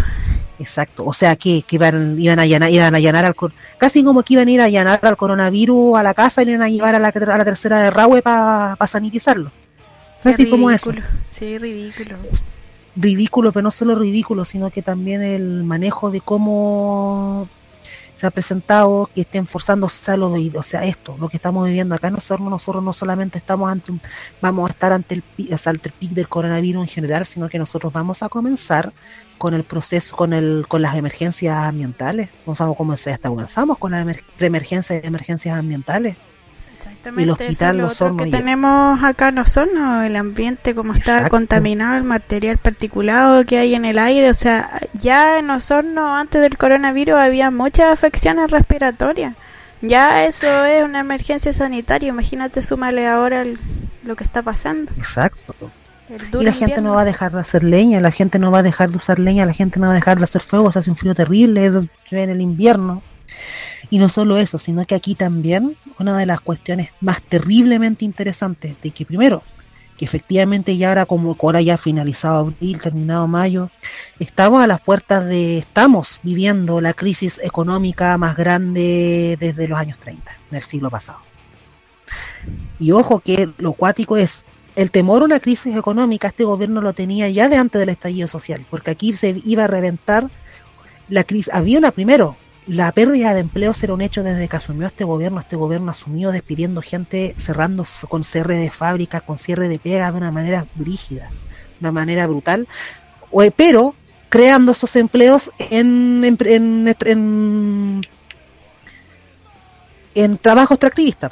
O sea, por digámoslo así como que la plata los se pierde en rural se va para las salmoneras, por así decirlo. O sea, que también en el fondo la actividad económica no, no, no se para, sino que se cambia el destino de los recursos. Claro, pero y también de que se venía a finales del finales del 2000, mediados del 2019 se venía una crisis económica por la burbuja inmobiliaria, por el precio sostenido subida de los precios de los departamentos, de las casas para adquirir una casa, que nosotros ya estaba golpeando, o sea, tú pasaste el año 2018 de poder encontrar una de pasaste a tener precios similares de arriendo a los de Valdivia un año. Ese es otro gran tema el que estamos viviendo acá, la crisis habitacional. Exacto, y, eso... y con acá con el estallido eh, en noviembre, por lo que recuerdo, hubieron al menos 21 tomas que se hicieron, casi todas comenzaron el, el, mismo día o la misma semana, porque hay mucha gente sin casa, ¿no son? Y, vienen protestando hace mucho tiempo. O sea, yo recuerdo al menos hace unos 5 años que esta, eh, la gente sin vivienda eh, viene ya manifestando esta situación. Y, con lo que pasa ahora con los despidos y la cesantía inminente que, que ya está ocurriendo, ya estamos en eso. Eh, la situación se ve se ve fea, se ve fea, francamente. Exacto. Si de hecho lo que hizo el gobierno durante el estallido social fue simplemente tapar, le echaron la culpa al estallido social de una crisis que ellos mismos provocaron, porque esta crisis de especulación la provocaron ellos la provocaron ellos, la crisis especulativa, crisis neoliberal, la provocan ellos, eh, le echan la culpa al estallido social de toda esta crisis que iba a reventar. Y el efecto del estallido social lo que hace, sí, acelera algo que ya venía de antes, pero nadie se esperaba el golpe del coronavirus, entonces pasamos de una crisis. Ya la crisis que iba a haber con la, la crisis inmobiliaria, ya esa iba a ser como la del 82 ya esa crisis iba a ser como del 82, lo que nosotros vamos a vivir de ahora y se está anunciando y que Piñera tuvo que salir a reconocer en cadena nacional, era de que vamos a una crisis similar a la de los años 30. Y o sea, imagínense, ya estábamos viviendo el 3 y el 4 antes del estallido social. Basta con recordar los relatos de nuestros papás, cómo se vivieron los años 80, porque para eso ni siquiera es necesario ir a los relatos de a, leerlos a los grandes historiadores sociales, basta con hablar con nuestros papás en las casas, cómo era montar las ollas comunes, cómo era el tema del PEM y el POS, cómo te alcanzaban las tres, cuatro chauchas que te daban para encontrar Vamos a tener cómo que era buscar entonces, o sea, con 20% exacto. Vamos a tener qué? O sea, no vamos a tener otra opción, no podemos seguir esperando medidas del gobierno, no podemos seguir esperando medidas centralistas, eh, no podemos seguir confiando en esa vía, tenemos que reunirnos a pesar del distanciamiento social, encontrar la forma y en este estado de necesidad en el que estamos, conseguir organizarnos y apoyarnos entre nosotros, revivir las prácticas solidarias. Puede ser que suene como... Eh, como asistencialista de repente algunas prácticas que se están dando acá en Osorno de repartir canastas familiares pero son la base el inicio de otras prácticas mucho más organizadas. Yo creo que si nos organizamos bien podemos solucionar al menos en lo básico nuestros problemas al menos entre algunas personas y de ahí comenzar y de ahí irnos acostumbrando a hacer estas prácticas y que pasada la crisis porque toda crisis se soluciona puede durar años pero en algún momento vamos a salir adelante de esto como comunidad y, recordar, recordar cómo fue que salimos adelante, cómo sobrevivimos en, los tiempos de crisis. Es importante eh, mantener eh, lo que se había iniciado antes en el estallido social y, y mantener esa participación, esa unión, esa, esas reuniones, esas juntas que teníamos y las formas de organización promoverlas y, participar de eso y animarnos a conocernos, a salir eh, y organizarnos. Yo creo que ese es el llamado. Exacto, porque esto va a ser ya, esto, como están las cosas, esto va a ser, bueno, nosotros uno se organiza, una cosa que sí debo desde las pocas cosas que aprendí, donde estuve, cuando uno ve a tanto clase medio, tanto wiquito metido en estos temas, uno se da cuenta de que finalmente tú te organizáis por dos motivos. O te organizáis por caridad o, te organizáis por necesidad. Así como están las cosas, vamos nos vamos a tener que vamos a terminar organizando porque ya una cuestión no va a, va a apretar. Porque no va a dar Rígidamente, no va a dar de otra, no va a, dar para más. Oye, ¿sabes qué? Eh, sí muy ha sido como muy muy interesante. Yo tengo una pregunta en esta parte del programa pero yo creo que ya no te la voy a hacer. Porque la pregunta es tenemos identidad acá en el Chauracagüín los osorninos la gente que habitamos acá no necesariamente los, los que nacimos acá sino que los que ya estamos asentados en este territorio tenemos una identidad eh, tenemos algo en que encontrar esa identidad. Yo, por lo menos con la conversación que tuvimos, ya doy por respondida la pregunta que, claro que tenemos cosas que revivir, tenemos una historia que revivir, tenemos muchas cosas que, eh, que eh, revivir y poner de nuevo en nuestra memoria, eh, recordar y de esa manera ir apoyando también esta la organización que puedan hacer por el estado de necesidad no solamente una organización por, en base a las necesidades más básicas que tenemos, sino una organización en torno a nutrirnos entre nosotros, a, a conocer eh, la historia, a mm, una organización cultural también, una organización educativa o más allá del término la educación, pero una organización en donde podamos compartir conocimientos y valorar los conocimientos que tenemos acá, que son propios de la tierra y que no necesariamente están todos en los libros Tú sabes que si bien uno se fue a estudiar fuera, cuando volvió no fue mucho más lo que aprendió.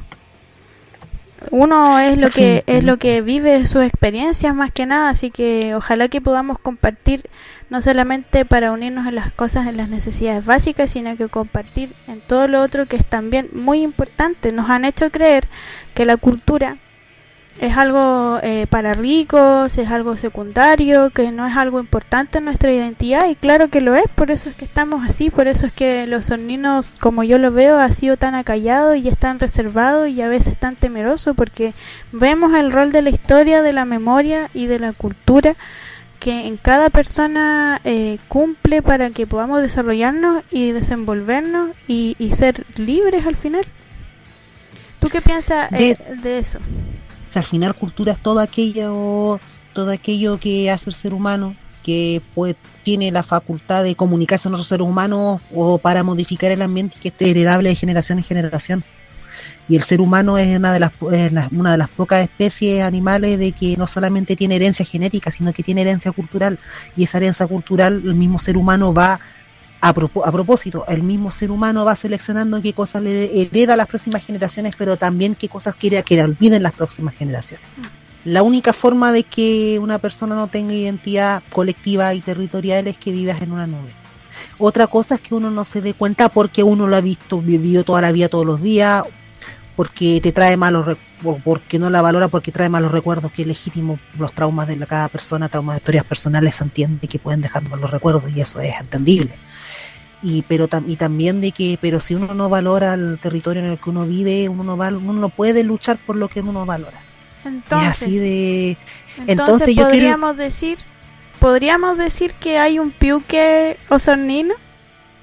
Lo hay, otra cosa de que estemos, estemos buscando que a cada momento nos vengan a el tema y que es un tema ya hasta suena hasta de terapia personal hasta qué punto nosotros necesitamos para encontrar esa valoración de que uno se valore, uno se quiere uno mismo o que uno busque la aprobación del resto para que eso exista. Necesitamos como, como seres sociales, o sea, como seres sociales necesitamos la aprobación del resto en ciertas etapas de nuestra vida, eso es muy importante cuando somos jóvenes, adolescentes, pero tampoco es algo que hay que restar, necesitamos eh, necesitamos lo social, necesitamos ese reconocimiento tal vez de, la, de las cuestiones, pero es importante, somos seres sociales, somos ah, individuos, eh, tenemos un proceso de individuación que es importante en cada uno, pero a la vez somos seres sociales. Exactamente, pues entonces, ¿cómo nosotros encontramos equilibrio entre valorarnos socialmente a nosotros mismos como esta identidad colectiva y por otro lado de que en el fondo cómo hacerla valer, hacerse valer también? De que Osorno, los Osorno, primero, porque acá conviven muchas identidades, partiendo de que esta es una ciudad, primero, partiendo de que esta es una ciudad plurinacional, partamos de ese, partiendo de ese dato. Entonces ya partimos de que conviven diversas identidades nacionales en este territorio, eh, que se unan o se separan por, por, temas de clase, que también es importante la identidad de clase.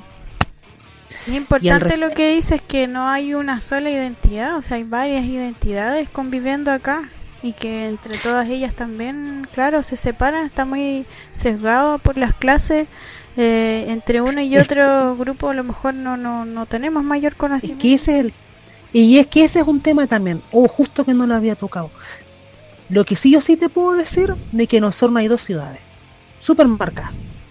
Y esa una que son muy visibles porque acá en acá se vive, acá todo lo que pasa es lo terrible es descarnadamente terrible. No se esconde por debajo de la como no es una ciudad turística, todo lo terrible es terrible. No se te esconde por debajo de la mesa es terrible. O si se esconde, se esconde, se sabe que se quiere esconder. Pero es evidente, es como cuando intenta esconder algo mal debajo de la mesa, se ve igual. Y de Cosorno son dos ciudades. Está la, por así decirlo, está la villa, por, por verlo ya un nombre histórico, pues está la villa de San Mateo fundada por, por García Hurtado Mendoza, refundada por Ambrosio Gin y recontrafundada por los colonos. El sector oriente. Y, claro, las mismas parcelas, forma de vivir, y está el Chauracahuín, que los que es la vivencia, que es una forma de vivir las, una forma de vivir Osorno que no era de los ricos, pero que la, lo que te muestran afuera el, y que se han buscado mostrar durante todo el siglo XX, el que Osorno es de los, los ricos, entonces como que claramente bueno Osornino promedio no le va a calzar porque me están vendiendo esto si yo no soy esto. Pero no hacemos el juego de que no, pues si la identidad Osorno, la identidad de la, del territorio de la ciudad, el territorio la hace la gente que vive acá en su mayoría. Claro que somos más, podría decirse también, al menos numéricamente. Entonces, ya partiendo de eso, o sea, y es a tal punto ese proceso de guetos, o no una ciudad de guetos, en ese sentido de que es brígido como tú no te topas con nadie del alemán en tu vida si es que no te cruzáis en la plaza de armas porque ellos se van para sus casas. Pues no, no siquiera no se comparten lugares de carrete, no se comparten lugares de pega, no se comparte interacción social más allá que no sea de trabajador y, jefe. Puede ser que no te topes nunca en tu vida, te hayas ido de la ciudad y vuelvas y no te topes nunca en tu vida con todo ese otro grupo de gente. Y a su vez ellos tienen cero idea de lo que se vive en el otro lado. Exacto. Y ellos mandan, si eso es lo brígido, entonces casi como que estos locos mandan, eh, son fantasmas, pero son fantasmas que toman decisiones y que son los que deciden por ti y es brígido, no los ves, no volvés raramente, ah, bueno, menos que trabajé en el campo y la trabajé a los locos, que evidentemente los vas a ver porque son tus jefes. Claro, si, no eres su esclavo.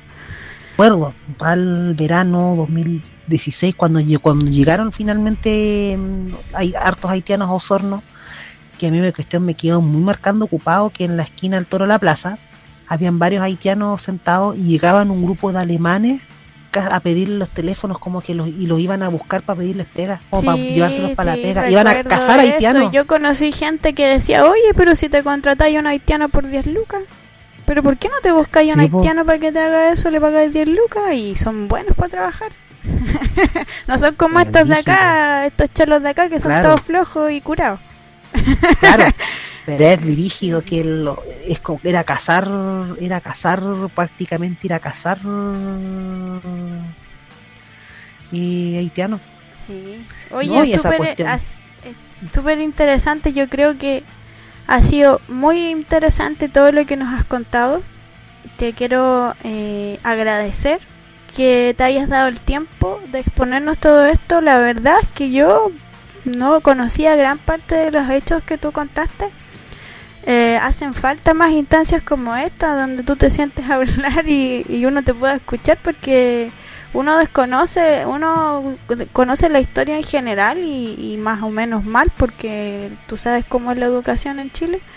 Y, pero la historia local, que bueno es conocerla, escucharla y poder eh, estudiarla tal vez y, y, conocer de dónde venimos, cuáles son, cuáles, de dónde vienen nuestros temores, porque somos como somos tenemos un piuque sornino y tenemos que revivirlo y tenemos que organizarnos en esta crisis. Esa es la conclusión que voy sacando de esto. Muchas gracias y antes de que no, no sé si tú, antes de que nos vayamos, quería pedirte que, bueno, obviamente saques todas tus conclusiones y si nos puedes recomendar lo que tú quieras, una frase, un libro, un pensamiento, una canción, lo que a ti te nazca darle a nuestros oyentes. primero que todo, para cerrar, como en especificó para el tema que estamos hablando de la identidad de nuestro en el territorio del Chauracahuín, y siento de que, y es dirigido a propósito de hay lugares por desconocimiento de memoria, porque recién se están también, otros porque recién se están haciendo más públicos. Pero acá nosotros tenemos dos lugares en Osorno que son claves, fundamentales, importantísimos y basales. Por ejemplo, para la historia nosotros para la historia del territorio nacional mapuche, para la historia nacional mapuche y para el, por ende para la historia del sur, que es la historia mapuche en, realidad, y la historia de nuestro pueblo y, de su territorio nacional, Gualmapu. Primero, el asentamiento de Pilauco, donde está demostrado de que ya hay presencia humana, o sea, estamos hablando primero de presencia humana acá que uno puede deducir presencia humana prácticamente 13.000 antes de Cristo, que es un segundo sitio más antiguo del cono sur junto con Monteverde, que está acá al lado, Melipuy, está al ladito, un poquito más para allá. Eh, estamos eh, acá, es decir, primero, la cuna de nuestro pueblo, si es que podemos demostrar esta continuidad, están acá. La cuna de esta gente está acá. Está acá, sí, y mucha gente lo desconoce. Yo siempre estoy como contando esa historia y la gente dice, ¿En serio? O sea, y la importancia que eso tiene, si tú dices, si se podemos demostrar la continuidad, eh, es muy importante ese hecho. Aquí mismo, no son en el sector de Pilauco. está la cuna, está la cuna del cono, está la cuna de nuestra gente en el cono sur, esa importancia, la cuna humana de este territorio. Y por otro lado, que también es desconocido, también es algo desconocido, de que otro lugar muy importante, y con ese ya quiero cerrar, que está cerquita, que está que es cerca de la Plaza de Armas, la cuadra en donde está actualmente el Centro Cultural de Osorno, que esa es, Mata con Ramírez, toda esa cuadra.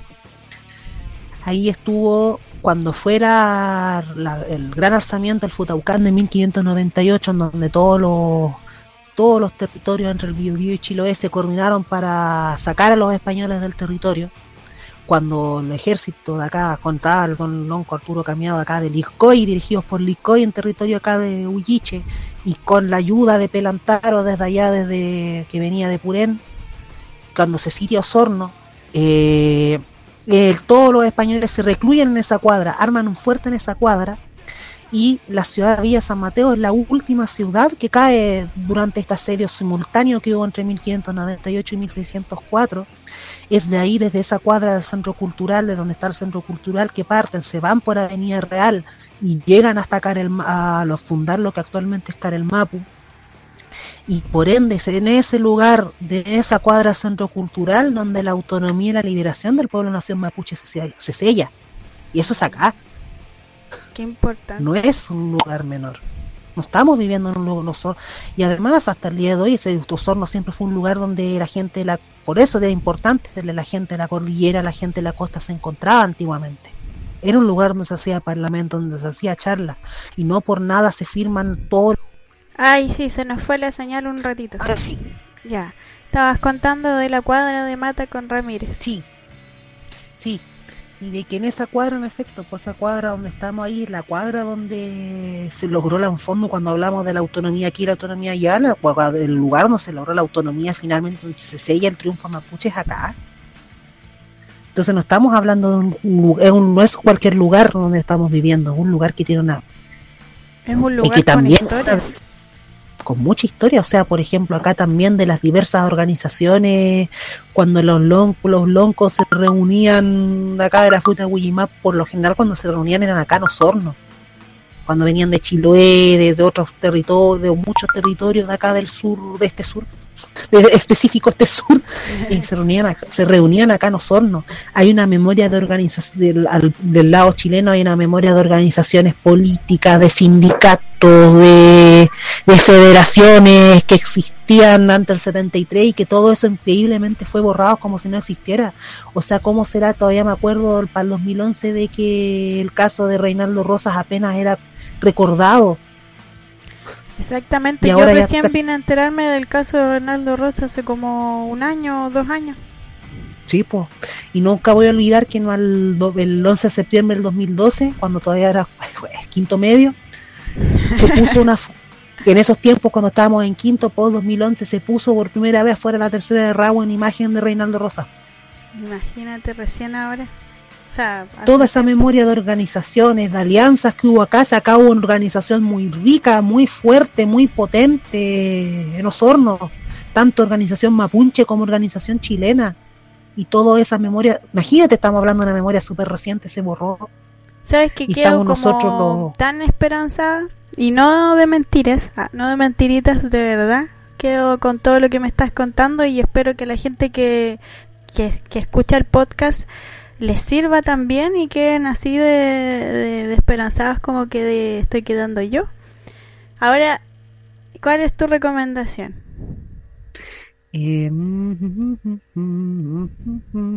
Tu regalito para los oyentes, tu compartir.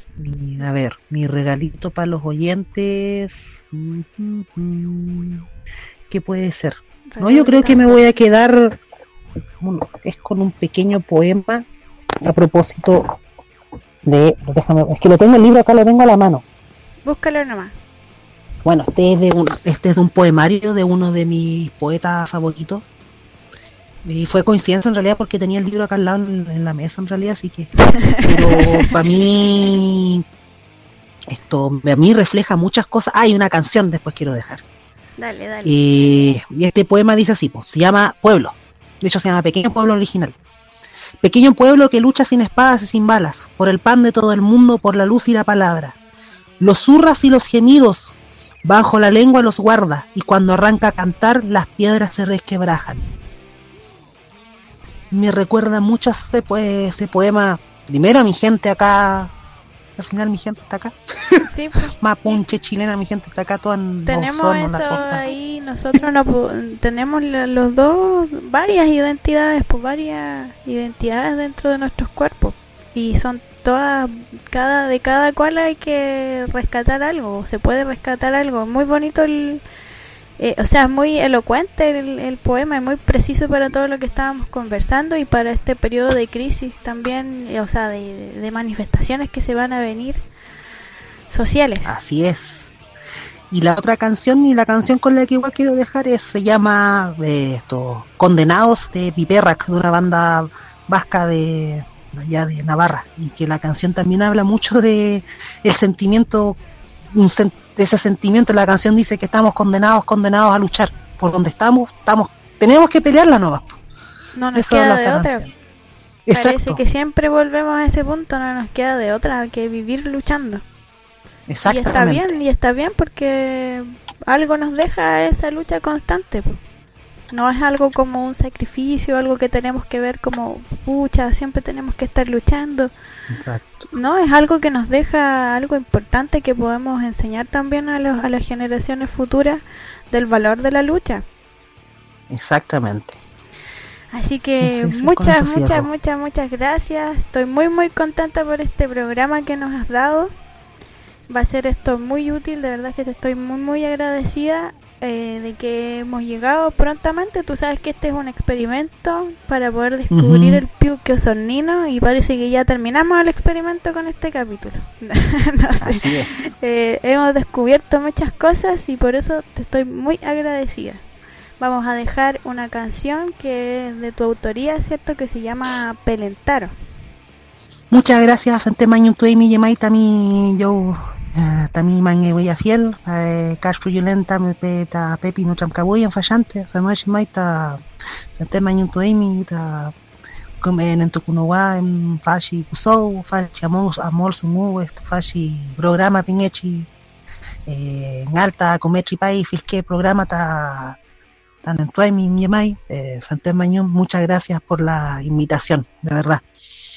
Muchas gracias a ti. ¿Podrías eh, eh, traducirnos un poco lo que nos dijiste? Ah, que muchas gracias por el programa, eh, porque que salga bien el programa. eso, eso era.